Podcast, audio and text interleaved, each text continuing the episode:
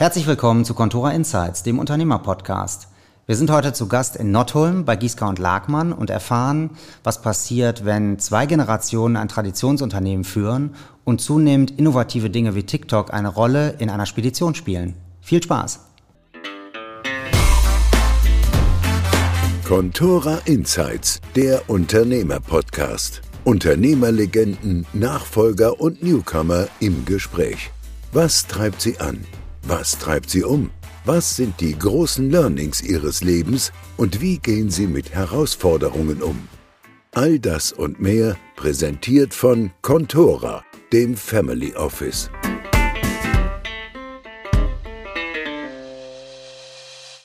Ja, wir sind heute zu Gast in Nottulm bei der Firma Gieska und Lagmann. Herzlich willkommen, Julia Lagmann, äh, Nachfolgerin in der vierten Generation hier. Und äh, ja, ich freue mich wahnsinnig hier zu sein. Wir haben ja vorher äh, telefoniert und da haben sich schon sehr, sehr viele Fragen aufgestaut, äh, wo ich froh bin, dass ich die jetzt heute loswerde. Ähm, starten würde ich einmal mit äh, fünf Gegensatzpaaren mhm. und dann können wir im Verlauf der Sendung, äh, im Verlauf des Gesprächs kommen wir bestimmt äh, nochmal auf das ein oder andere zurück. Ähm, ich fange mal damit an, Unternehmertum, Lust oder Last? Mehr Lust als Last. ist alles mal dazwischen. Familienunternehmen, Chance oder Risiko? Chance. Unternehmensführung durch den Vater, Hilfe oder Stress? Stress. Speditionsgeschäft, Tradition oder Innovation? Innovation. Ja, und dann in deinem speziellen Fall global oder lokal? Für dich Notholm oder New York? Eher New York, muss ich zugeben. Ja, vielen Dank ähm, für die schnellen Antworten. Ähm, vielleicht ähm, magst du uns einmal vorstellen, was Gieska und Lagmann heute macht und ein bisschen auch vielleicht, wo ihr traditionell herkommt. Mhm. Also wir sind eine klassische Spedition im Kransektor sozusagen. Also wir konzentrieren uns auf Baustellen und äh, Baustoffe. Das heißt, das ist so ein bisschen auch unsere Nische, wo wir dankbar für sind, weil Lkw fahren können viele, gerade auch die osteuropäischen äh, Länder. Und wir haben da aber so ein bisschen einen eigenen ja, Standpunkt, weil wir einfach noch die Kranwagen haben und nur 15 Planfahrzeuge von insgesamt 90 äh, Zügen, was super ist. Und wir machen das jetzt schon seit 1933. Also mein Uropa hat damals angefangen wurde dann in den Krieg eingezogen und da war dann so ein bisschen, wo wir nicht wissen, was passiert ist und irgendwann dann aber halt auch wieder gestartet. Wir stellen uns das immer so vor, dass der dann auch beim Wiederaufbau im Prinzip sich dachte, jetzt ist Baustoffe genau das Ding, weil wir haben immer schon Baustoffe gemacht. Das mhm. hat sich im Laufe der Jahre nicht, nicht ganz groß äh, verändert und dann hat, hatten die eben drei Töchter was ja auch spannend war dann in der Zeit, haben wir eine Spedition und leider ja nur Töchter, also muss man ja so sagen, das war damals so. Und dann hat mein Opa Hugo die Maria geheiratet und dadurch ist dann ja wieder diese, der, die Männergene sind da auch mit reingekommen, der hat auch Bock auf LKW, ist auch immer gefahren und dadurch mhm. konnte das dann ja, weitergetragen werden. Und mein Papa hat das dann auch mit seinem Bruder halt übernommen, klassischerweise. Das waren genau zwei, zwei Jungs. Und jetzt sind wir eben in der vierten Generation ein paar mehr Menschen und äh, ja, schaffen das aber auch ganz gut. ja, du hast ja, also bist ja noch unter 30 und mhm. äh, so wie ich äh, verstanden habe, war das für dich eigentlich viele Jahre nicht so wirklich vorstellbar, dass mhm. du mal in dem Unternehmen einsteigst. Mhm. Ähm, warum ist das so? Also in unseren Wurzeln ist das schon so drin, dass der Mann in der Familie irgendwie das auch so übernimmt. Das hat, hatte ich wahrscheinlich auch als kleines Mädchen sozusagen auch schon so verstanden und fühlte mich da auch gar nicht so sehr angesprochen. Irgendwann hat mein Papa dann wirklich sehr oft nachgefragt, ob wir das nicht auch machen wollen. Und äh, als er dann auch so merkte, dass ich mich so ein bisschen wegorientiere, das gefiel ihm dann irgendwie doch nicht so gut. Und da habe ich dann gemerkt, hm, okay, eigentlich äh, hätte der uns hier doch auch beide gerne mit drin, mhm. weil von der anderen Seite habe ich quasi einen Cousin und halt eben einen Bruder. Dann war das für mich irgendwie klar, dann machen die das und ich gucke halt, wo ich Bock drauf habe. Und äh, das habe ich dann auch machen dürfen, wo ich auch sehr dankbar für bin. Also ich war dann äh, studieren und habe immer ja, das gemacht, wo ich, wo ich Spaß dran hatte, was dann natürlich so ein bisschen auch wieder in die Richtung passte. Also ich habe dann einen Bachelor in Wirtschaftsethik gemacht, mhm. was natürlich ja, auch passt also zum BWL, BWLertum sozusagen und habe dann meinen Master nochmal in Antwerpen gemacht in Innovation, weil ich im Prinzip eher der kreative Kopf bin, wo ich dann als jüngerer Mensch auch gar nicht so gedacht habe, dass ich hier in die Spedition irgendwie reinpassen könnte und mit dem ich dann aber immer mehr Wissen mir aneignen konnte und dann auch gemerkt habe, dass ja auch Personalthema ist, dass auch Innovation ein Riesenthema ist, gerade in diesem mhm. Speditions-Logistikgewerbe. Und dann passte das doch ganz gut. Und für deinen Bruder stand aber immer schon fest, dass er ins Unternehmen wollte? Im Prinzip auch nicht so. Mhm. Also unser Vater hat wirklich sehr intensiv uns bearbeitet und je intensiver das wurde, desto mehr haben wir uns eigentlich wegorientiert. So habe ich das jetzt im Nachhinein so reflektiert, auch in den Gesprächen mit meiner Cousine, mhm. weil das da genau andersrum war.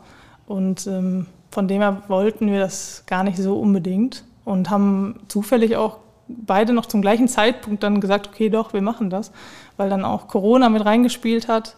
Dann hatte er quasi sein äh, Studium abgebrochen, weil das dann alles nur noch online war, sein Master. Dann hat er gedacht, das brauche ich auch eh nicht. Wir können auch einfach jetzt äh, in die Spedition einsteigen und Vollgas geben. Mhm. Und für mich war das so, ich kam aus einem Praktikum bei der Telekom. Da hatte ich mich schon äh, also hatte ich mich beworben, habe in der Innovationsabteilung gearbeitet. Für, ich glaube, vier Monate habe ich das ausgehalten, muss man sagen. Also das war gar nicht meine Welt. Und dann habe ich das, ja, habe ich da gekündigt, habe mir da noch einen Bus gekauft, wo alle dachten, jetzt dreht die voll durch. das war ein relativ alter Mercedes, den habe ich dann angefangen umzubauen. Mhm. Und bin dann irgendwann habe ich gedacht, gut, jetzt muss ich aber auch irgendwie was arbeiten. Und dann sind wir beide hier rein. Ähm, Jetzt könnte man ja sagen, das ist dann so eine Art Notnagelplan gewesen. Dann, okay, Konzern ist es nicht, dann, mhm. äh, na, dann gehe ich halt ins Familienunternehmen. War das so? Mhm.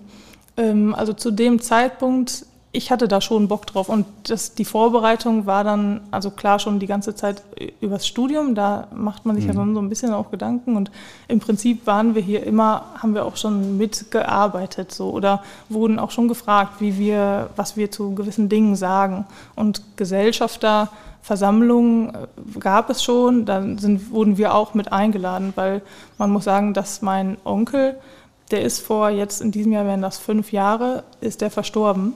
Und da fing für mich schon so ein, ich meine, das ist ja ein krasses Erlebnis mhm. für so ein Unternehmen. Das war, der war 50 Prozent Geschäftsführer und eben Anteilseigner.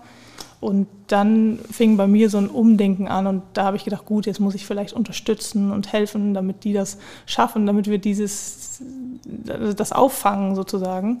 Und dann habe ich das noch so ein paar Jahre sozusagen ausgehalten, mich, was, mich mit anderen Dingen zu beschäftigen und habe dann aber gedacht, gut, wenn, dann soll das jetzt wahrscheinlich so sein, dass, mhm. ich, dass ich halt genau jetzt, dass das der richtige Zeitpunkt ist. Das heißt, du hast da schon so eine Verantwortung gefühlt. Voll, voll ja. Und und, und wie hast du vielleicht auch als Kind das Unternehmertum in deiner Familie erlebt? Was, mhm. was, was war das für dich? Als Kind war das eher anstrengend und also meine Eltern sind getrennt, seit ich vier bin und dadurch hatte ich dann eh nur alle zwei Wochenenden mit meinem Vater und die habe ich dann auch noch im Büro verbringen dürfen und schon auch Rechnungen bezahlt. Ich kann mich daran, daran erinnern, wie er mir dann den Computer erklärte, wo ich was eintippen muss und dann habe ich Rechnungen bezahlt. Und das war natürlich so ein bisschen cool, weil das irgendwie auch Verantwortung war, aber am Ende war das dann halt der Sonntag mhm. und dann ja, haben, sind wir auch mal Inliner gefahren, aber die, dieses Unternehmen war immer sehr, sehr dominant und für mhm. mich eigentlich eher so ein Ding, warum ich halt nicht so richtig einen Papa gehabt habe, sondern eher ja, dieses Unternehmen halt im Vordergrund stand. Ne? Wir sitzen ja jetzt hier auch in deinem Elternhaus, also ähm, genau. das ist ja also durchaus typisch. Wir sind mhm. auf dem Betriebsgelände und auf dem Betriebsgelände gibt es eben auch dann das Privathaus und mhm. in dem Privathaus sitzen wir jetzt. Da wohnt jetzt in dem Sinne keiner mehr. Ich glaube, ihr nutzt das als Frühstücksraum und, und Büro genau. letztlich. Ähm, von daher, ähm, ja, wenn, also ich war jetzt ja vorher nicht hier. Mhm. Ähm, wenn man hier hinkommt, dann wirkt das für mich wirklich wie das klassische mittelständische Unternehmen, wo das eben so ist, privat mhm. und Beruf und das ist alles zusammen. Und so wie ich dich jetzt verstehe, als Kind ist das ein zweischneidiges Schwert. Schon, ja. ja. ja. Also so war das bei uns, ja. Aber dann hat ja, also ich habe verstanden, du hast äh, die Verantwortung dann sehr gefühlt mhm. und hattest dann ähm, vielleicht auch dieses Konzernerlebnis, was dir nicht so gut gefallen hat. Ähm, wie bist du das denn jetzt angegangen dann? Also du wusstest, dein Vater möchte gerne, dass du hier mhm. mit aktiv wirst. Ähm, und du hattest dich ja offenbar viele Jahre gesträubt. Ähm, wie ist das dann vonstatten gegangen? Bist du dann zu ihm gegangen und hast gesagt, na gut, dann mach ich es jetzt doch? Oder, oder wie war das mhm. dann? Also das war ein sehr, sehr langer Prozess und wir haben seitdem mein Onkel verstorben ist, hat das angefangen, dass wir Kinder dann mit unserem Vater und Onkel dann uns zusammengesetzt haben und geguckt haben, wie kann das jetzt laufen, wer möchte das machen. Wir sind dann jetzt fünf Kinder in der nächsten Generation, das ist ein bisschen viel, so groß ist das Unternehmen dann doch nicht. Mhm. Und da hat es dann auch noch ein paar Umstrukturierungen gegeben, also mein Cousin und meine Cousine, die sind dann rausgegangen sogar und werden jetzt auch also als Gesellschafter ausscheiden, was gerade so in der ähm, Kommunikation ist. Und dadurch haben wir dann quasi Sarah, das ist meine große Cousine, Stefan, mein Bruder und ich, die dann sich so committed haben und gesagt haben, okay, wir haben da jetzt Bock drauf, wir, wir reißen mhm. das Ding jetzt und wir gucken jetzt, wer kann was. Das passt zum Glück sehr, sehr gut. Das, Sarah kann Disposition, ist schon seit zehn Jahren hier. Mein Bruder ist komplett BWLer, Vertrieb, also die Zahlen, da ist halt er drin und ich bin dann so ein kreativer Vogel, den man auch noch braucht. Mhm. So haben wir das für uns, ähm, ja, also dann quasi gut so gepuzzelt. Mhm. Und dann sind wir immer mehr in die Kommunikation gegangen und haben dann auch gesagt, gut, dann, dann machen wir das jetzt. Und das waren dann ein Jahr vorher, glaube ich, haben wir schon so ein bisschen gesprochen. Und irgendwann dann, ja, okay, dann, dann machen wir das jetzt. Und wie geht das denn dann? Also ab wann sind wir dann quasi Vollzeit komplett hier vor Ort? Und wie sagen wir das den Leuten? Und wo sitze ich dann? Und welche Aufgaben habe ich überhaupt? Weil das mhm. ist ja jetzt nicht so gewesen, dass dann irgendwie eine freie Position war und ich dann meine Bewerbungsunterlagen eingereicht habe, sondern es war einfach nur so, ja, gut, gut dass gut, dass ich dann schon mal hier bin, sozusagen. Hatte weder Schreibtisch noch irgendwie einen Computer. Also ich hab, war schon zwei Wochen hier, dann habe ich unseren IT-Kollegen gefragt, so, ja, kriege ich eigentlich einen Computer? Wie läuft das? Ne? Dann, mhm. Ja, kann ich dir bestellen. Dann habe ich gesagt, ja, wäre ja gut, dann könnte ich auch arbeiten ne? und müsste nicht mit meinem Privatlaptop mich per VPN da irgendwie hier immer halt zuschalten. Ne? Mhm. Und das ist schon, ich meine, ich bin übers Marketing rein, weil das eher auch meine, mein Thema ist, habe dann den Instagram Instagram-Kanal betreut, schon auch immer von egal wo ich war. Ich habe mir Fotos gesucht und habe die hochgeladen und mhm. da haben wir gesehen, okay, cool, das wird irgendwie immer mehr. Darüber könnten wir ja auch rekrutieren und dann, also bin ich rein, bin aber jetzt in der Personalabteilung und gehe aber jetzt nach und nach auch wieder mehr ins Marketing rein. Mhm. Ja, du sagtest ja eben auch bei den Gegensatzpaaren schon ähm, äh, Tradition oder Innovation, sagst du Innovation. Mhm. Wenn man von außen auf das Speditionsgewerbe guckt, kommt man ja nicht sofort, also würde man als Außenstehender nicht zwingend sagen, das ist ein wahnsinnig innovative, äh, innovativer mhm. Bereich. Ähm, warum ist das für dich so? Was ist, wo, wo braucht es vor allem, also du sagst es gerade, du bist ein kreativer Vogel. Mhm. Ähm, warum braucht es denn hier? Also es geht ganz, ganz viel um diese Mitarbeitergewinnung, wo wir, das ist unsere Hauptherausforderung. Und wenn wir das irgendwie so machen wie immer, dann wird es nicht funktionieren. Und wir haben also mit Mitarbeitergewinnung meine ich vor allem auch diese Ausbildung, die Zukunft, wo also ohne die ja gar nichts geht. Ne? Und dann ist es auch egal, ob das jetzt ein Diesel-LKW ist oder ein autonom fahrender LKW, was man ja in diesem Kerngeschäft unter Innovation sozusagen versteht oder was ich auch darunter verstehe.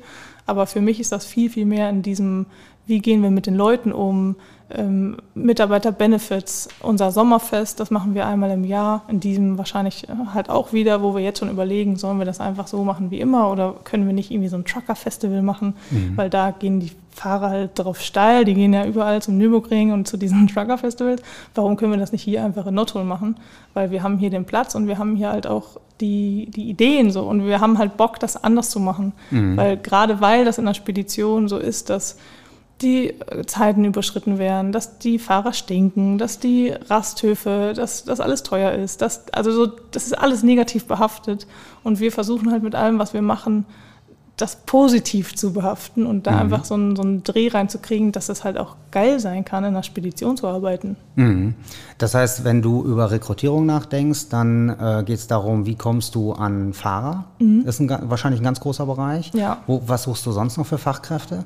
Also im Prinzip ist also Fahrer und Auszubildende für Berufskraftfahrer. Mhm. Die also suchen wir in diesem Jahr nur. Ansonsten haben wir auch noch eine betriebseigene Werkstatt, die wir in diesem Jahr auch öffnen für externe LKWs. Das heißt, da suchen wir dann wahrscheinlich auch noch NFZ-Mechatroniker, mhm. was auch nicht so ganz einfach ist, ne, weil es auch eben NFZ ist, also Nutzfahrzeuge und nicht äh, Kraftfahrzeuge. Mhm. Und ähm, die natürlich zu unseren, also MAN und Scania passen müssen, halt, ja, was wir fahren.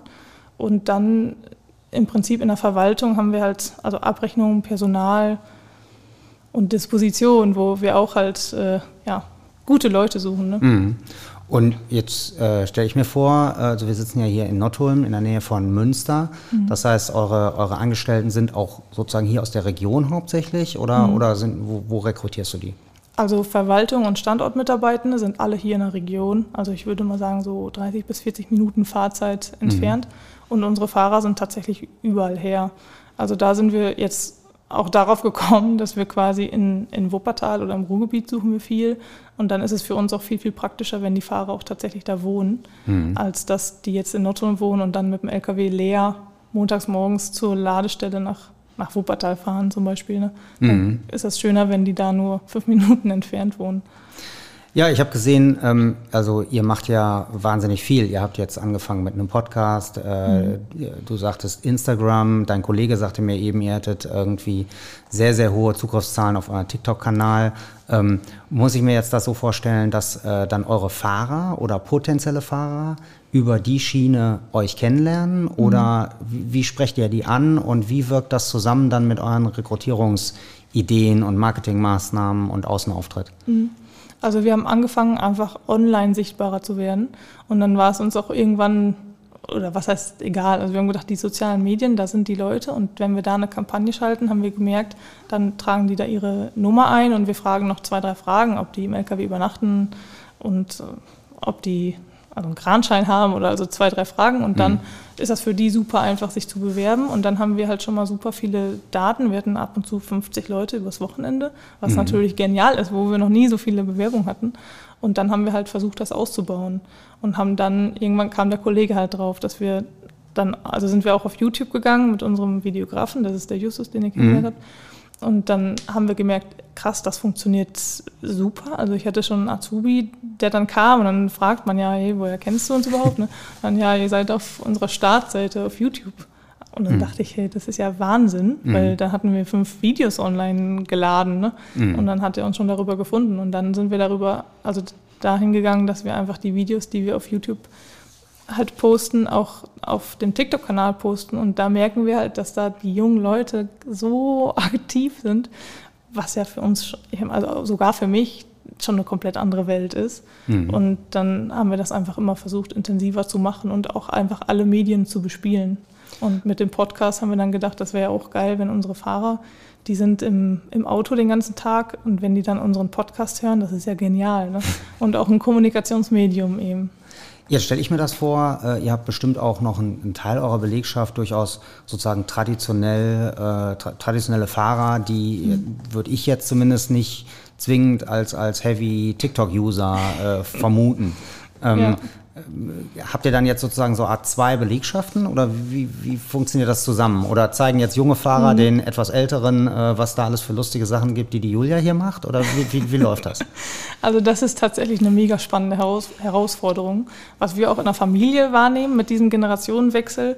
Also das meinem Vater zu erklären, wie das jetzt alles funktioniert, das war am Anfang schon nicht ganz so einfach. Und mittlerweile mhm. hat er auch einen Instagram-Kanal, liked auch immer alles.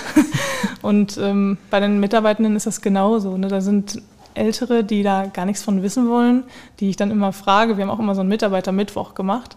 Und dann habe ich die mal gefragt, hey, hast du nicht Lust, auch Mittwoch dich einfach mal vorzustellen? Ne? Und dann teilweise sind die offen und finden das danach total genial, wenn die dann von Nachbarn, von Freunden angesprochen werden, dass die ja auf Facebook jetzt da total also viral gehen sozusagen. Ne? Und andere, die sagen einfach, Julia, halt deine Klappe, da mache ich im Leben nicht mit. Ne? Und das ist dann auch okay.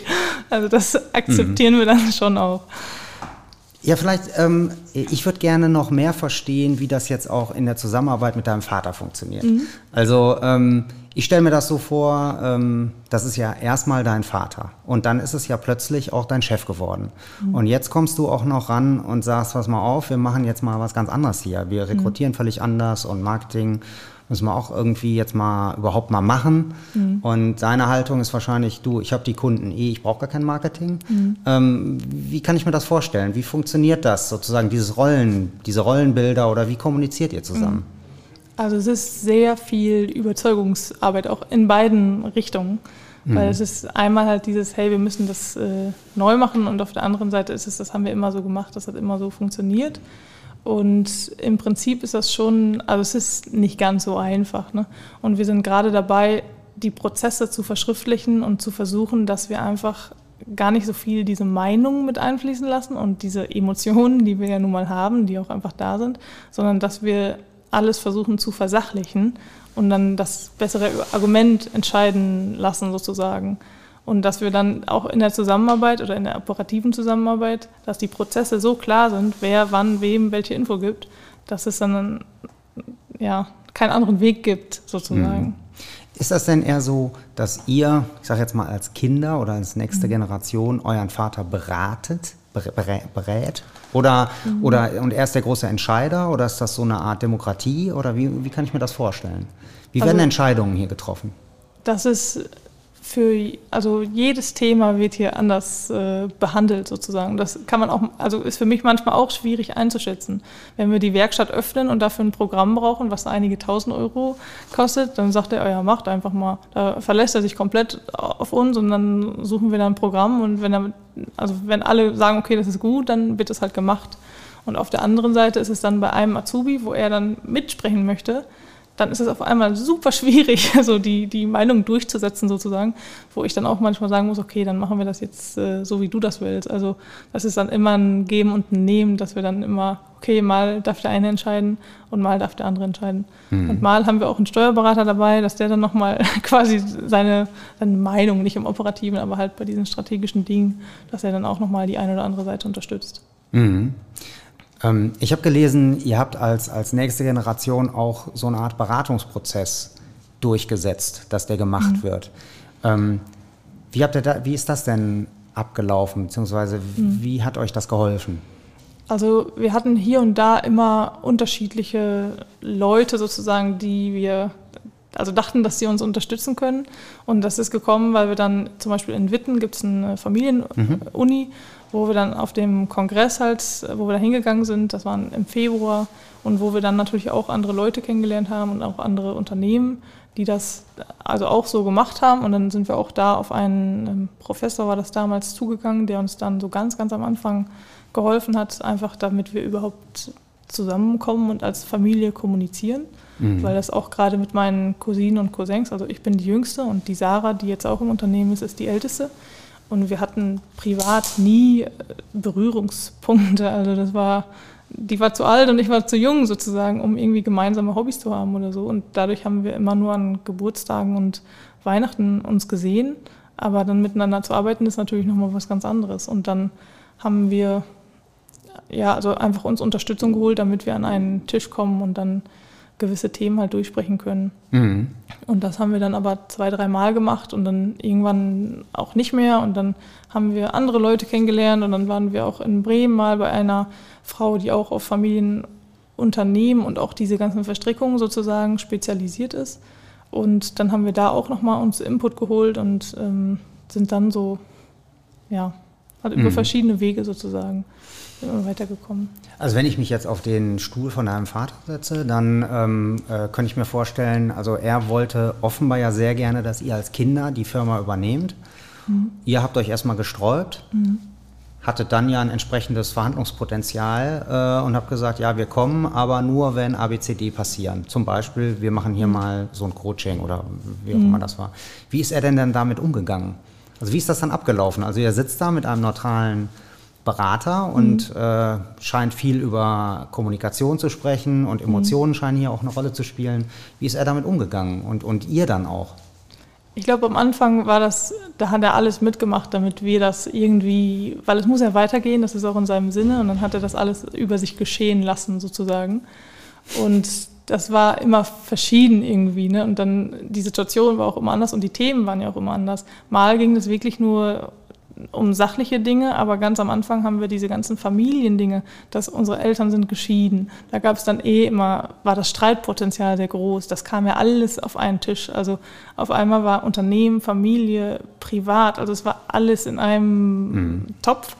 Und das mussten wir dann erstmal sortieren. Und dann waren da, also es sind Tränen geflossen ohne Ende. Mhm. Dann bei allen Mitgliedern, weil auch wir als Cousinen und Cousins dann erstmal die andere, anderen Seiten verstehen lernen mussten, sozusagen, mhm. weil wir eigentlich gar keinen Plan hatten, wie die anderen eigentlich damit umgegangen ist. Und so haben wir uns dann angenähert, halt mhm. mit von Jahr zu Jahr, kann man sagen, ne? und sind auch immer noch nicht fertig. So, ne? Kannst du mal ein Geht Beispiel ja nennen? Also so ein, ähm, so, ein, so ein Thema, was ihr dann, wo ihr dann so einen gordischen Knoten mal durchschlagen habt? Wo wir einen gordischen Knoten. Also es waren halt diese, diese unausgesprochenen Erwartungen, dass mein Cousin zum Beispiel als auch erster Sohn in der Nachfolge, dass der das halt einfach weitermacht und fertig. Ne? Sein Vater mhm. hat immer die Werkstatt geleitet und so sollte er das dann auch machen. Und irgendwann hat er dann gesagt, eigentlich hat er viel mehr Bock auf Landwirtschaft und er hatte auch hier schon immer ähm, also Schweine gehalten, so fünf Stück oder so, die hat er dann hier großgezogen und dann waren wir hier schon so ein Mini, irgendwie Bauernhof oder so, weiß ich nicht. Und dann habe ich am Anfang dachte ich, warum macht er das? Ne? Was, was soll mhm. das irgendwie? Und irgendwann hat er dann gesagt, er hat viel mehr Bock auf, auf Landwirtschaft und wollte gar nicht so richtig mhm. Spedition machen. Und jetzt scheidet er auch aus, der hat sich schon quasi so einen Resthof gekauft, renoviert den jetzt und macht dann Landwirtschaft. Mhm. Wo ich mir denke, wie krass ist das denn, dass wir jahrelang irgendwie wurde er auch in dieses Konstrukt so reingedrückt mhm. oder so und das, also das hilft ja am Ende dann niemandem so und jetzt ja. haben wir da halt eine super coole Lösung gefunden und auch er für sich. Aber das ist ja interessant, weil du hast dich ja sozusagen, du hast diese Verantwortung ja auch gefühlt mhm. und hast dich dann dafür entschieden, dem nachzukommen. Mhm. Und dein Cousin das Gegenteil. Mhm. Ähm, wenn du jetzt, jetzt bist du ja, glaube ich, seit zwei Jahren hier in, mhm. der, in der Unternehmensführung mit. Ähm, was hat sich denn für dich geändert jetzt? Wie, wie guckst du heute auf Unternehmertum, wo du es ja nun ähm, ja, praktisch erleb, mhm. erlebst, jeden, jeden Tag? Also der Respekt wächst von Tag zu Tag für alle Unternehmerinnen da draußen und auch für meinen Vater, den ich ja immer nur als arbeitende Person wahrgenommen habe, wo ich mir jetzt denke, boah, den Wahnsinn, 40 Jahre lang jeden Tag. Respekt. Also das ist, das ist schon krass. Mhm. Was findest und du am krassesten? Diese ständige Bereitschaft sozusagen. Also mhm. Wochenende per WhatsApp sind die Dinge alle schnell, schnell geregelt oder wollen geregelt werden, wo ich jetzt irgendwie denke, boah, ich, ich muss Pause haben. Ne? Also mhm. Irgendwann auch mal eine Zeitspanne in, im Monat, wo ich einfach nichts mache und auch dann nichts regeln muss sozusagen. Und er macht das aber gerne. Würdest du, würdest du denken, das ist ein Generationenthema? Ja. Schauen, also mein Onkel war genauso. Mhm. Jeden Tag hat er den Mitarbeitenden die Werkzeuge bereitgelegt und abends wieder, wieder aufgeräumt. Es war immer alles blitzeblank in der Werkstatt. Und weil er aber um 5 Uhr schon da war und dann auch abends um 6 Uhr immer noch. Und wenn jemand um 4 Uhr losfuhr und das Licht war kaputt, ja, dann ist er aufgestanden, hat das Licht repariert. Also 24-7. Mhm. Und das ist, das predigt mein Papa auch jeden Tag. Also wir sind doch hier 24-7. und ich denke immer, nee, also 24-5 oder 8-5, keine Ahnung. Ja. Es äh, darf auch mal Ruhe sein. Ne? Ja, das, und das heißt also, wenn du im Urlaub bist, dann bist du auch im Urlaub. Ich versuche es zu sein. Ja, ja das ist so, die, also das ist eine Herausforderung, ne? Ja, mhm. dass es und so klappt. Wie, wie geht denn dein Vater damit um, dass du offenbar ja eine andere Art des Arbeiten pflegst, als er das immer getan hat und sein Bruder? Ich glaube, innerlich nervt ihn das total. Mhm. Aber er sagt es nicht nicht so, nicht jeden Tag. Also, nur manchmal. Also er ist halt, der ist morgens um 6 Uhr manchmal schon im Büro. Mhm. Und mittlerweile sagt er auch, er macht so ein bisschen Halbzeit, Teilzeit. Also er versucht so zu Mittag zu gehen, was manchmal klappt und manchmal nicht. Und ich bin jetzt aber so ein Typ, ich könnte abends lange arbeiten, aber ich bin halt morgens um sieben nicht wach. Und mhm. dann war das am Anfang, war ich immer um 7 Uhr irgendwie hier. Und dann, weil das war halt von 7 bis 16 Uhr.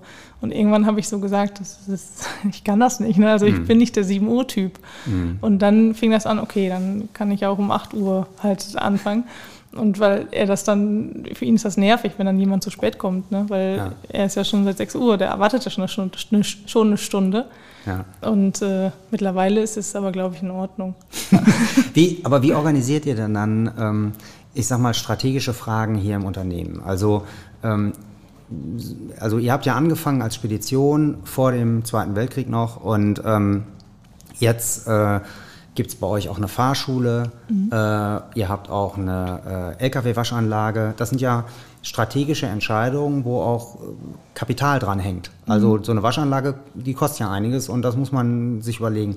Wie werden die hier jetzt getroffen? Also trifft er solche Entscheidungen und du kümmerst dich eben um Human Resources und dein Bruder um Marketing und Finanzen? Mhm. Oder äh, habt ihr ein Gremium oder gibt es so eine Art Geschäftsleitersitzungen oder wie, wie läuft das ab? Also wir versuchen zweimal im Jahr wirklich eine Gesellschafterversammlung zu machen und dann auch wirklich samstags zusammenzusitzen und das zu machen, dass einer die vorbereitet. Und ansonsten ist das oft auch nicht zwischen Tür und Angel, aber irgendwie dann jemand hat eine Idee und dann treffen wir uns bei Hubert im Büro und dann besprechen wir die und dann denkt jeder nochmal drüber nach und irgendwann ist er dann aber schon derjenige, der sagt, okay, wir machen das jetzt einfach. Mhm. Also mit der Fahrschule, das, da war ich noch nicht so viel dabei, aber das war ähnlich, dass wir quasi, wir kannten Fahrlehrer und dann haben wir halt gefragt, hey, kannst du nicht für unsere Azubis die Führerscheine machen? Dann geht das ja schneller, als wenn mhm. die in eine öffentliche Fahrschule müssen und dann ein halbes Jahr brauchen. Und dann ging das halt so und dann haben wir immer geguckt, wie passt das jetzt rechtlich? Also dürfen wir das einfach machen als Spedition? Nö, dann haben wir eine Fahrschule angemeldet, Fahrschule Gieska Lackmann. Und dann haben wir das erstmal nur für unsere Azubis gemacht. Funktionierte super. Und irgendwann hat er gesagt, warum machen wir das nicht für andere auch? Das macht, mhm. macht ja nur Sinn. Ne? Mhm. Und dann haben alle, also das finden die Leute ja immer wirklich verrückt. Und ich meine, ist ja vielleicht auch verrückt. Aber da war schon der Gegenwind sehr stark. Und dann irgendwann haben wir aber dann halt ein Gebäude gesucht und dann die Fahrschule angemeldet. Die heißt jetzt Dialog, mhm. also auch Bildungszentrum, nicht unbedingt Fahrschule. Und jetzt haben wir da halt also das trägt dich selber und selbst der Banker hat schon mal gesagt, also das hätte er nicht gedacht, dass wir das in fünf Jahren so rentabel mhm. hinkriegen. Mhm. Und ähm, das ist natürlich geil, ne? Mhm. dass das so läuft, ja. Jetzt ist dein Vater ja, glaube ich, Mitte 50 oder so. Ne? Mhm. Von daher, also äh, das ist ja durchaus vorstellbar, dass der noch zehn Jahre weiter sozusagen hier vorweg rennt und mhm. sozusagen solche Entscheidungen trifft. Ähm, Meinst du, dass sich dein Anspruch an die Partizipation an diesen wichtigen Entscheidungen jetzt ändert und dass du sagst, das möchtest du eigentlich zukünftig nicht mehr, dass sowas alleine entschieden wird, weil du machst das jetzt hier nicht noch zehn Jahre, sondern vielleicht 30 oder wie lange auch immer. Mhm. Aber ähm, also wenn er jetzt morgen sich entscheidet, hier eine Riesenhalle zu bauen und du bist aber diejenige, die quasi 20 Jahre den Kredit abtragen kann, mhm. könntest du ja sagen, da hast, du eigentlich keine Lust zu. Mhm. Ähm, wie, wie, ist das? Wie fühlt sich das für dich an? Wie, also jetzt nach zwei Jahren im Unternehmen, mhm. wie siehst du das heute? Im Prinzip, also ja, das ist eine, eine schwierige Frage. Weil das sind auch die Dinge, über die wir dann diskutieren, wenn dann er in manchen Dingen sagt, oh, ihm ist das eigentlich egal. Und dann sage ich immer, ja, natürlich ist dir das egal. Du hast, deine Rente ist sicher und er braucht sich nicht mehr so die Gedanken machen, ob jetzt noch Diesel-LKWs fahren in zehn Jahren oder nicht. Ja, was machen wir, wenn nicht? Das müssen wir schon, also irgendwann dürfen wir uns darüber Gedanken machen. Mhm. Und das ist, also für mich ist es so lange okay, wie ich denke, okay, das sind sinnvolle Entscheidungen und dadurch, dass er das schon so lange macht und die Entscheidungen, die er getroffen hat, also finde ich im Nachhinein ja sogar noch total richtig und genial auch teilweise, mhm. dass ich denke, okay, das, das kriegt er schon hin. Und trotzdem würde ich mir wünschen, dass wir viel mehr in diese, also dass er uns viel, viel mehr mitnimmt in diese alltäglichen Dinge auch mit, mit der Bank zum Beispiel, wie man da was macht, wie man ähm, halt abschreibt, über wie viele Jahre. Und da sagt er immer, ah, Jule, das ist total einfach. Und ich denke, ja, ich hatte noch nie mit sowas zu tun. Ich hab, für mich ist das mhm. total komplex und fremd. Ne? Naja, also ähm vielleicht äh, für, für, den Hörer. Hier stehen 95, oder stehen jetzt gerade nicht, aber es gibt 95 mhm. äh, Zugmaschinen. Mhm. Äh, das sind riesen LKWs. Ne? Du hast mhm. ja auch gesagt, ihr habt ja sogar ein paar äh, Tieflieger. Äh, mhm. Ähm, Tieflader. Tieflader, mhm. ähm, ja, also sozusagen, das ist ein Riesenfuhrpark und ihr mhm. kauft die im Wesentlichen. Ne? Die, sind, die habt ihr alle auf der Bilanz, das heißt, die werden dann abgeschrieben und äh, der Cash muss ja erstmal reingefahren werden. Von daher, ähm, solche Kapitalentscheidungen sind ja wirklich sehr, sehr tiefgreifend. Mhm. Und ähm, also genau das, was du gerade gesagt hast, ob jetzt Diesel noch, äh, je nachdem wie lange ihr abschreibt, mhm. noch hier überhaupt so funktioniert oder nicht, mhm. ist ja wirklich, sind wirklich zentrale strategische Fragestellungen. Mhm. Aber wahrscheinlich dein Bruder ist derjenige, der auch Finanzen macht hier, ne? Mhm. Habe ich verstanden. Wie, wie, wie ja. denkt der denn darüber nach? Weil der, der sagt ja nicht, ähm, oh, habe ich keine Ahnung von. Der, ja. der hat ja Ahnung davon. Ja, der, also im Groben und Ganzen läuft das momentan alles, alles okay sozusagen. Aber mhm. er ist jetzt auch immer mehr mit dem, mit dem Banker oder mit den Banken quasi in Kontakt, um auch das nach, nachvollziehen zu können, wie, wie das äh, läuft und was dann, was dann auch wie gemacht werden muss. Auch es geht ja im Alltäglichen auch stumpf um Zahlungen, dass wenn mein Papa im Urlaub ist, dass das hier trotzdem alles läuft. Mhm. Selbst das ist alles schon schiefgegangen, wo ich denke, hey, wie kann das denn sein, dass wir das, dann, dann können wir das halt einfach nicht. Ne? Mhm. Und sowas, äh, ja, ist auch Familienunternehmen. Und ist aber, also da muss man halt wirklich so reinwachsen und das kann man, glaube ich, gar nicht so richtig verschnellern, sondern muss es im Prinzip äh, einfach mit der Zeit lernen. Mhm. Und also wir haben das Glück, dass unser Steuerberater und Banker, also wir sind wirklich im regen Austausch und die sind natürlich auch daran interessiert, dass es lange läuft und dass wir das gut hinkriegen und denken sich, glaube ich, auch schon manchmal, oh mein Gott, die sind ganz schön verrückt und also, dass wir so ein bisschen übermütig sind vielleicht manchmal. Mhm. Aber ich glaube, so mit der Zeit merken die auch, dass wir auch mit Sinn und Verstand bei der Sache sind und uns Gedanken machen über das, was, was wir hier so machen und ja. also die unterstützen uns da komplett, was, ja. was uns auch Sicherheit gibt halt, ne? Ähm, wie, wie sieht das denn aus äh, bei den Mitarbeitern oder Mitarbeitenden? Ähm, also äh, gibt sowas, dass dann die mal zu dem einen oder anderen Familienmitglied gehen und sich äh, jemand bei dir zum Beispiel über deinen Vater beschwert oder dass äh, Mitarbeitern äh, zu eurem Vater gehen und sagen, boah, ey, was die Julia jetzt da schon wieder gemacht hat, äh, passiert sowas? Mhm. Wie, und wie geht ihr damit um? Ja, das ist genau das, was wir auch in dem, in dem Coaching sozusagen lernen, also wie wir das abstoßen ne? oder einfach nicht drauf eingehen. Und ich versuche immer in letzter Zeit zu sagen, okay, wenn das, wenn das so ist, wir können den ja gerne dazu holen, dass, dass die das untereinander klären, dass man einfach diese Bühne bereitet sozusagen, mhm. damit die in den direkten Austausch gehen. Und ansonsten halte ich mich da komplett raus, weil das passiert natürlich und auch viele Dinge, die die Mitarbeitenden nicht so gut fanden von, von der Führung, da sind die natürlich jetzt in der großen Hoffnung gewesen, dass jetzt dann die jungen Leute kommen und die sehen das ja bestimmt genauso wie ich und die können sich dann so für ihre Interessen einsetzen. Und das hat, glaube ich, auch jemand mal so gesagt, so ja, ach jetzt, wenn du da bist. Und ich habe immer gedacht, mal, also für mich wuchsen diese Erwartungen ins Unermessliche, mhm. wo ich irgendwann auch gedacht habe, nee, ich kann das hier auch nicht. Also wir machen hier alle unsere Arbeit und wir geben uns Mühe, dass das funktioniert, aber wir, das wird sich jetzt nicht alles um 180 Grad mhm. drehen und den, den, meinen Vater kann ich ja auch nicht ändern. Ne? Also der hat, der hat seine Meinung, der hat seine äh, radikale Art und dann ist das so, dann wird das immer noch so gemacht. Ne? Mhm. Und stellst du bei dir selber fest, dass du äh, sozusagen durch, äh, ja, durch die Arbeit, die du jetzt eben ja auch schon zwei Jahre hier tust, ähm, wie soll ich sagen, gewisse Härten dir aneignest oder du eben auch auf die Welt jetzt anders guckst? Oder wie, mhm. wie, wie ist das für dich? Ja, doch schon. Also man, was heißt ich härte ab, aber also gerade bei den Auszubildenden, bei den älteren Mitarbeitenden ist es für mich gut, da bin ich die junge Frau, was soll ich denen jetzt sagen? Ne?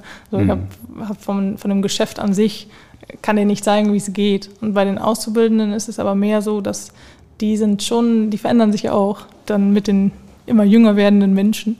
Und da kann ich schon, also wir sehen als Familienunternehmen immer die Geschichte auch dahinter und da haben wir auch Azubis dabei, wo dann also die irgendwie unseren Rückhalt auch brauchen. Nur wenn ich wirklich merke, das funktioniert gar nicht und der versteht gar nicht, was ich irgendwie ihm versuche zu sagen und dann fehlt auch noch so der Respekt diesen Frauen gegenüber, was auch mhm. in anderen Kulturen halt manchmal der Fall ist, dann kann ich schon auch meine Meinung sagen. Mhm. Ja, ja, das also ähm, das ist ein interessantes Thema. Also ich meine, es ist ja schon ein, ein, ein sehr männerdominiertes mhm. Geschäft, was ihr macht. Ich weiß nicht, wie hoch ist der Frauenanteil in der Firma?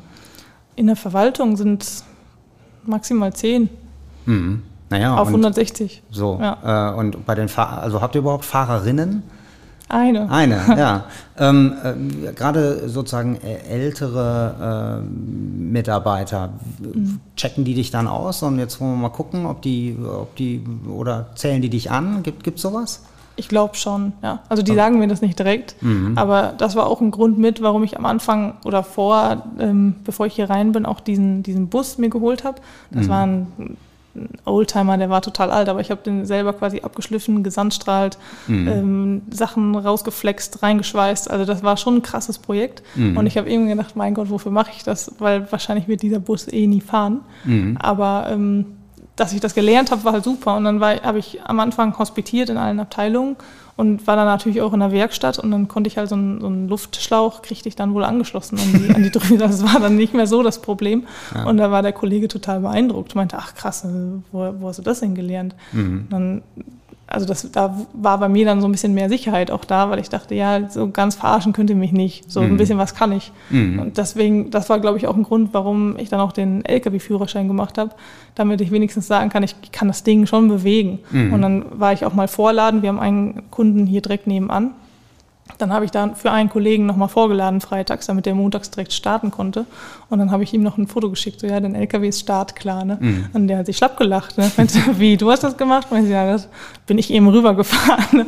Also ist mhm. ja schon, also ja, alles nicht so ganz einfach, aber so schafft man sich so ein bisschen Respekt, weil das halt echt nicht so einfach ist mit die Zeit kann ich mir nicht dazu kaufen, die Erfahrung. Ja. Und deswegen muss ich irgendwie andere Strategien entwickeln, wie ich das trotzdem hinkriege. Ne? Ja, ja.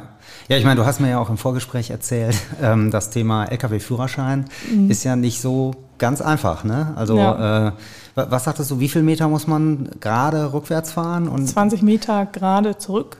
Und ich meine, die Experten unter Ihnen, ich weiß nicht, also der, der Drehschema ist schon halt ein Ding. Ja. Das heißt, da ist der Anhänger, der ja, fährt, fährt halt nicht einfach gerade zurück. Und es ist halt auch nochmal anders als ein Autoanhänger. Und dann, klar, gibt es Tricks und Tricks und es ist im Prinzip nur Strategie, aber so ein bisschen Gefühl braucht man dann halt schon. Ja. Und dann muss man auch noch, also links um die Kurve zurück, sozusagen, damit man wenden könnte, wenn man müsste. Mhm. Was ja komplett Sinn macht, aber das ist mit so einem Riesenteil einfach echt eine Herausforderung. Ja.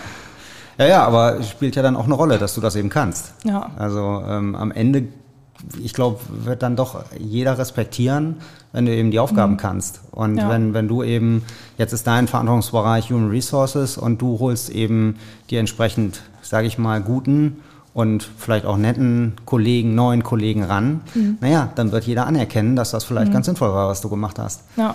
Also kriegst du Hoffe da auch ich. Feedback in die Richtung oder äußert sich da niemand? Ähm also im Personalbereich nicht unbedingt, weil das im Prinzip auch nicht das ist, was ich, was ich komplett gelernt habe oder also mhm. wo ich jetzt auch selber denke, hey, das ist, da bin ich das Ass im Ärmel. Da haben wir jetzt eine neue Kollegin, die ich auch einarbeite, damit ich wieder mehr so ein bisschen in dieses Marketing, mhm. also da reinkomme, weil da ist im Prinzip, das ist schon mein Steckenpferd und da kriegen wir mittlerweile auch Feedback von fremden Unternehmen, mhm. auch aus Nordholen, die sagen, mein Gott, was macht denn ihr da, was habt ihr für einen geilen Auftritt?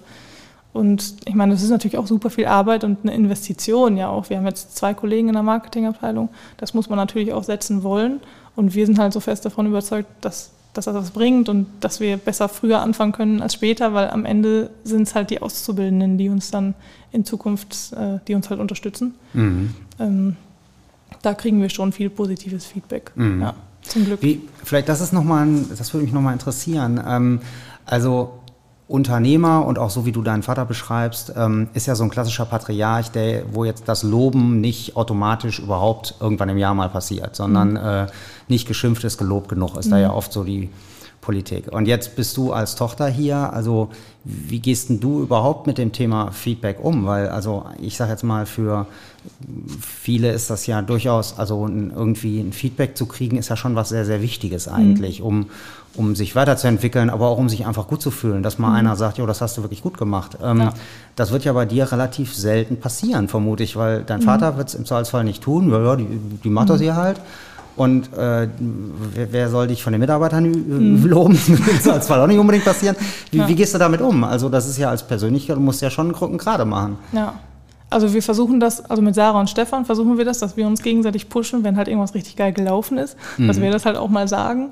Und mit den Mitarbeitenden, da haben wir, also im Team Perso sozusagen, auch gerade einige Umstrukturierungen gemacht und die Aufgaben nochmal so ein bisschen verteilt.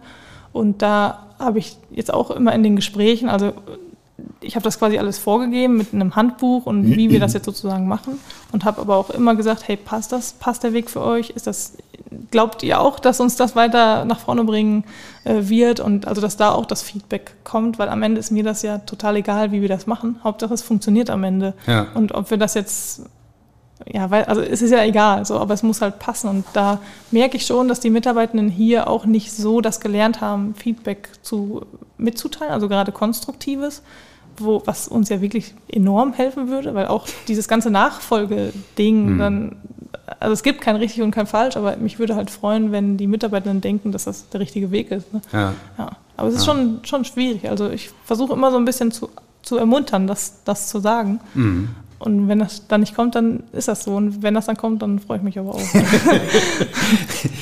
ähm, ja, wenn du jetzt mal nach vorne guckst und sagen wir mal, wir gucken mal zehn Jahre nach vorne und ähm, vielleicht dann auch irgendwann, äh, wenn du und dein Bruder dann letztlich äh, allein verantwortlich hier sind, ähm, mhm. was, was ist das für ein Bild für dich? Wo, wo siehst du die Firma in zehn Jahren? Boah, ich hoffe einfach, dass wir so auf diesem frischen Weg bleiben, auf dem wir gerade sind. Mhm. Und sehe uns da, also ich weiß nicht, ob ich noch in zehn Jahren hier arbeiten werde, sondern ob wir vielleicht doch eher so, also jeder von uns dreien sozusagen sein eigenes Gebiet hat.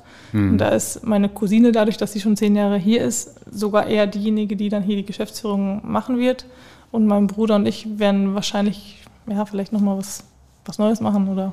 Also, okay. Ja. Und dann würdet ihr euch quasi auf die, dann hättet ihr Fremdmanagement und wärt dann einfach Gesellschafter und würdet über den Aufsichtsrat die Grundla Grund, grundsätzliche Marschrichtung vorgeben. So, so wäre deine Vorstellung? Ja. Also Fremd, ich glaube, Fremdgeschäftsführer wird es nicht geben. Ah, okay. Also das wird schon immer ein Familien, im Familienverbund sozusagen bleiben. Mhm. Aber da, also wir, dadurch, dass wir drei Kinder sozusagen in der Nachfolge sind, glaub, wir glauben nicht, dass wir alle drei hier einen Platz haben und wir werden auch nicht zu dritt dann die Geschäftsführung machen, sondern wahrscheinlich meine Cousine, damit dann auch nur ein Ansprechpartner da ist, okay. weil wir schon merken, dass je mehr Familienmitglieder hier drin sind, das waren ja dann vor zwei Jahren sechs Familienmitglieder und auf einmal mhm. dachten alle, wir wären jetzt die Chefs. Mhm. Und das war Verwirrung hoch 100 und Chaos hoch 100. Mhm. Und dann haben wir jetzt irgendwann so gedacht, nee, also wir glauben, dass es gut ist, wenn, wenn ein Gesicht sozusagen in der Spedition verantwortlich ist und damit die Ansprechpartner, also dass, damit die Kommunikation klar ist einfach mhm. und auch ähm, dieses Geschäftsführung, Geschäftsführer, Unternehmensleitung, das sind ja alles so Begriffe, die dann wirklich auch nochmal definiert werden müssen eigentlich, weil mhm. das ist unklar, ne, wer, wer hier was macht, weil wir sind nicht alle die Geschäftsführer, wir sind halt Gesellschafter und Prokuristen, aber halt nicht Geschäftsführung. Mhm. Und das Wärst du das äh, gerne? Wärst du gerne Geschäftsführer? Hätte ich schon Bock drauf. Ja. Aber nicht neben meinem Vater. Also das mhm. ist, das äh, funktioniert nicht. Mhm. Ja. Mhm. Ja, wir schließen ähm, unsere, unsere Podcast-Reihe immer mit äh, den drei gleichen Fragen ab. Ähm, wahrscheinlich äh, hast du das, äh, ich vermute mal, ich du hast dir das schon mitbekommen. ähm, von daher, ähm, ja, die erste Frage in, in, in deine Richtung. Ähm, was ist denn der, der beste Ratschlag, den du je bekommen hast? Ich, ich habe das ja schon mitbekommen, habe gestern Abend die ganze Zeit gegrübelt, was kann ich denn da wohl sagen? Und ähm, ich kam immer nur auf das Ergebnis, dass es ein Ratschlag ist, den ich nicht befolgt habe, und zwar nicht zu früh ins Unternehmen einzusteigen. Und mhm. ich war jetzt 25 vor zwei Jahren und was alles richtig gelaufen ist, also ich bereue das nicht. Ich glaube aber, es hätte mir schon gut getan, noch ähm, also erst andere Einblicke mhm. zu haben in anderen Firmen, in der Personalabteilung, in der Marketingabteilung, dass ich dann einfach mit einem besseren Skillset sozusagen mhm. hier an den Start gegangen wäre. Mhm. Ja. Mhm, kann ich verstehen. Ja. Ja. Ähm, und äh, was ist so der, der beste Rat, den du von deinen Eltern bekommen hast? Oder was hast du von deinen Eltern gelernt oder deinem Vater auch? Ähm, schon, ich meine, meine Eltern waren sehr, sehr unterschiedlich. Ne? Mein Papa war pro Firma, meine Mama eher kontra. Und was ich von meinem Papa aber mitnehmen kann, ist, also der hat so eine penetrante Art und was einfach total genial ist, weil der im Prinzip äh, kriegt er schon das, was er, was er denkt, was gut ist. Und das versuche ich auch so ein bisschen zu adaptieren, vielleicht so ein bisschen, also mit einer humorvollen Art oder auch, dass man das stumpf anspricht. Ja, ich lasse jetzt nicht locker, bis ich halt das habe, was ich will, sozusagen. Was im Unternehmertum, glaube ich, eine sehr essentielle hm, ja, Kompetenz ist. Mhm. Und das äh, versuche ich so ein bisschen mitzunehmen. Ja, ja, und die Abschlussfrage ist, wir sind ja ähm, ein Family Office, Contora Family mhm. Office und ähm, unser Claim ist Vermögen verstehen. Mhm. äh, und insbesondere eben auch Vermögen in all seinen Dimensionen dieses Begriffs. Ähm, was bedeutet denn Vermögen für dich? Vermögen bedeutet für mich im Prinzip Freiheit. Mhm. Also das ist der Begriff, der mir immer wieder kommt, weil das, also wir können so frei hier, also uns entfalten. Wir sind auch unabhängig im Prinzip. Also das uns sagt keiner, wie wir was jetzt machen wollen. Wir müssen nur im Team natürlich gucken, dass das, dass das passt. Und da können wir halt total frei uns entfalten, ob wir die Spedition machen, ob wir die Fahrschule machen, in welche Richtung das gehen soll. Und das finde ich halt schon sehr, sehr geil. Das macht Bock. Klasse, Julia. Vielen Dank. Ähm, also äh, ich bin total inspiriert von dem, was du mhm. gesagt hast. Ich glaube auch, dass für viele Nachfolgerinnen gerade ähm, äh, das das durchaus beispielgebend ist, was du tust. Und die Herausforderungen, die du hast, haben, glaube ich, auch viele andere. Mhm. Und äh, vielen Dank, dass du die mit uns geteilt hast. Das hat großen Spaß gemacht. Dankeschön. Auch danke, dass ich dabei sein durfte.